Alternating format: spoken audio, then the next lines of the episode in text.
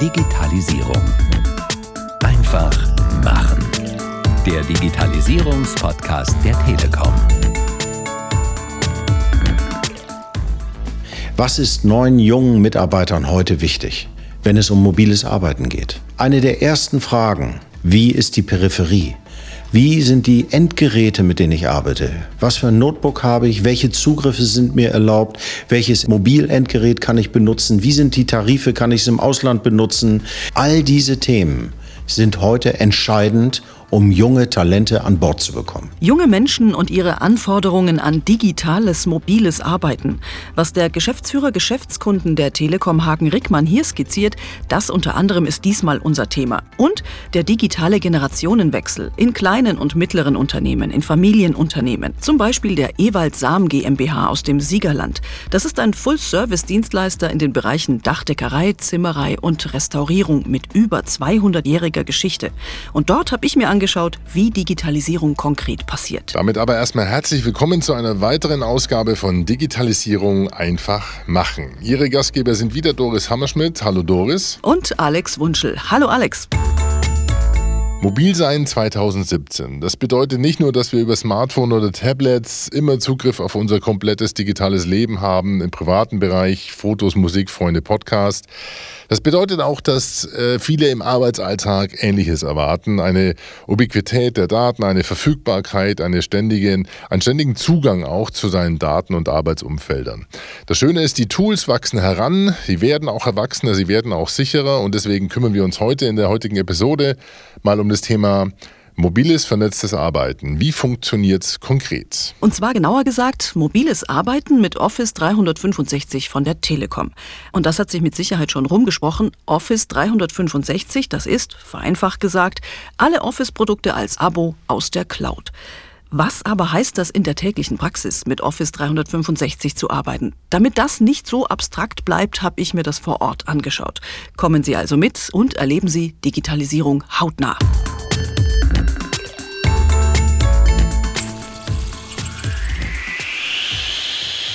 In den Werkstätten der Ewald Sam GmbH in Burbach im Siegerland wird an allen Maschinen gearbeitet. Das Familienunternehmen hat prallvolle Auftragsbücher. Hier ein Fachwerkhaus sanieren, dort ein Dach decken. Viele Bauprojekte laufen parallel. Vater, Mutter, Onkel und zwei Brüder arbeiten im Unternehmen. Und wie in vielen Familienunternehmen war es der Junior, Pascal Sam, den es irgendwann in den Fingern juckte. Natürlich kann man ein Dach auch ohne Office 365 aus der Cloud decken, aber ihm war klar, dass sich die Zeiten geändert hatten. Wenn früher mal irgendwer angerufen hat, oh, ich habe irgendwas am Dach kaputt, dann ist irgendwann mal irgendwer dann da hängen und hat mal geguckt. Und heute, wenn da in den nächsten Stunden noch nicht mehr jemand zurückgerufen hat, ist das schon ganz schlimm.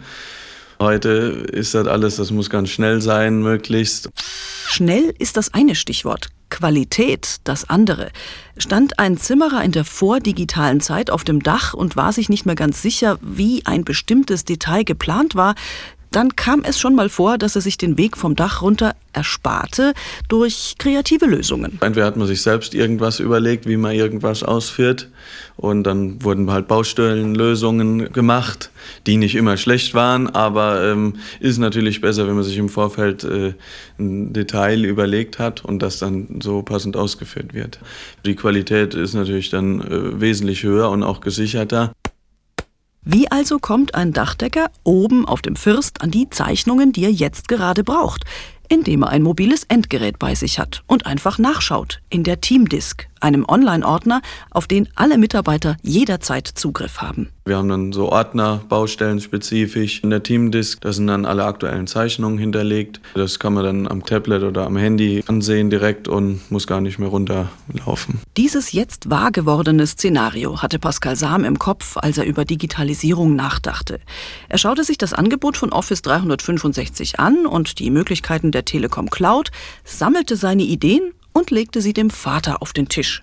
Und der Seniorchef Achim Sam schaute sich das in Ruhe an. Bisschen Skepsis war schon angesagt, aber er hat dann äh, mir gezeigt, hier, das können wir machen, da geht der Fortschritt weiter, hier können wir auf der Baustelle viel besser arbeiten. Und wenn ich höre, auf der Baustelle besser arbeiten und einfacher, dann lasse ich mich auch natürlich schnell überzeugen.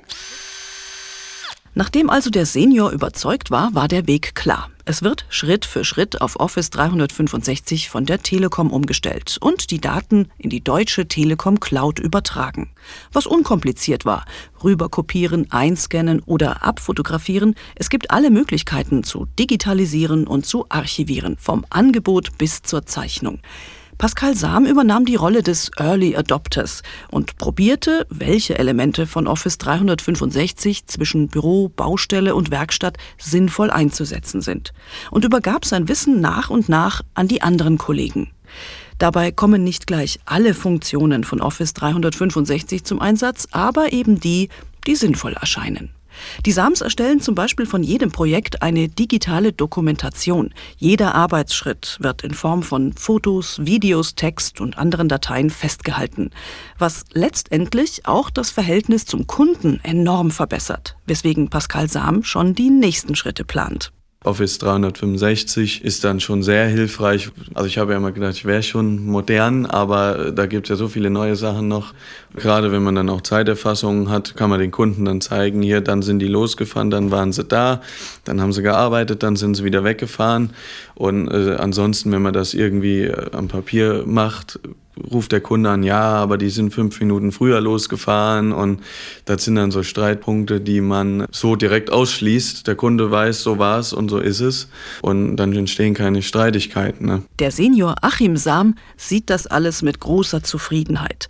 Als er das Unternehmen von seinem Vater übernahm, war das Wort Digitalisierung noch nicht mal erfunden, aber Neues ausprobieren war schon damals gute Tradition bei den Sams. Ja gut, ich habe die Situation ja auch ähnlich erlebt. Mein Vater er hat mir die Firma irgendwann übergeben. Auch damals gab es Neuerungen. Dafür habe äh, ich dann damals gesorgt, aber auch mein Vater stand da positiv gegenüber, hat nie Nein gesagt, hat immer gesagt, wir probieren. Nur so kann sich ein Betrieb entwickeln. Also das klingt fast so, als wären die Herausforderungen beispielhaft für viele andere kleine und mittelständische Unternehmen oder Selbstständige. Denn die Digitalisierung ist zwar in aller Munde, aber es scheint doch immer wieder die gleichen Hürden zu geben. Also gerade wenn es ums vernetzte Arbeiten geht, Vorbehalte hinsichtlich Datenschutz und Sicherheit, Migrationsaufwand, Betriebskosten. Nun, ich wollte es mal genauer wissen und habe mich auf die Suche nach einem kompetenten Ansprechpartner gemacht. Ich habe einen gefunden, und zwar André Bayer. André Bayer ist bei der Telekom Senior Product Manager und zuständig für Microsoft Office 365. Wer also, wenn nicht er, kennt die Herausforderung bei KMUs und Selbstständigen, wenn es ums Thema vernetztes Arbeiten geht? Die Art und Weise, wie wir arbeiten, verändert sich. Vor fünf Jahren haben wir noch viel, viel weniger in Teams gearbeitet. Wir arbeiten mittlerweile doppelt so viel in Teams. Wir sind darauf angewiesen, mit Kollegen an anderen Standorten zu kommunizieren, mit Kunden an anderen Standorten. Wir sind ähm, eingebunden mit, mit Dienstleistern, mit Vorleistern und mit denen müssen wir zusammenarbeiten. Dann sind wir immer mobiler. Heutzutage sitzt man nicht mehr im, im Büro alleine an seinem Rechner, sondern äh, man möchte flexibel sein.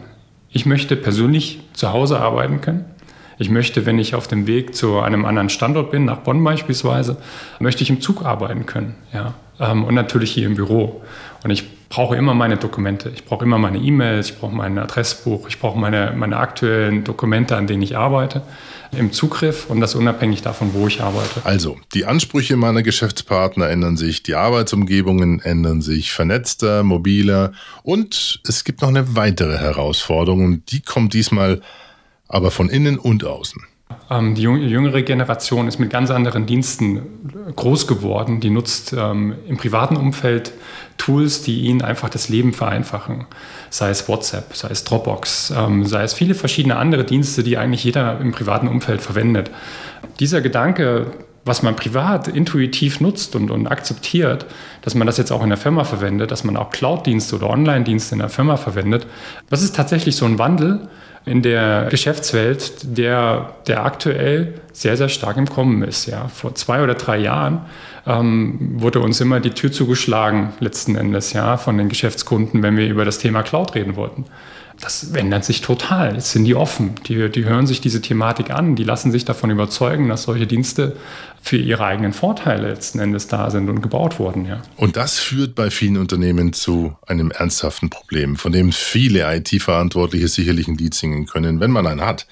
Das Problem hat auch einen konkreten Namen. Es heißt Schatten-IT. Es gibt diesen schönen Begriff Schatten-IT, ja.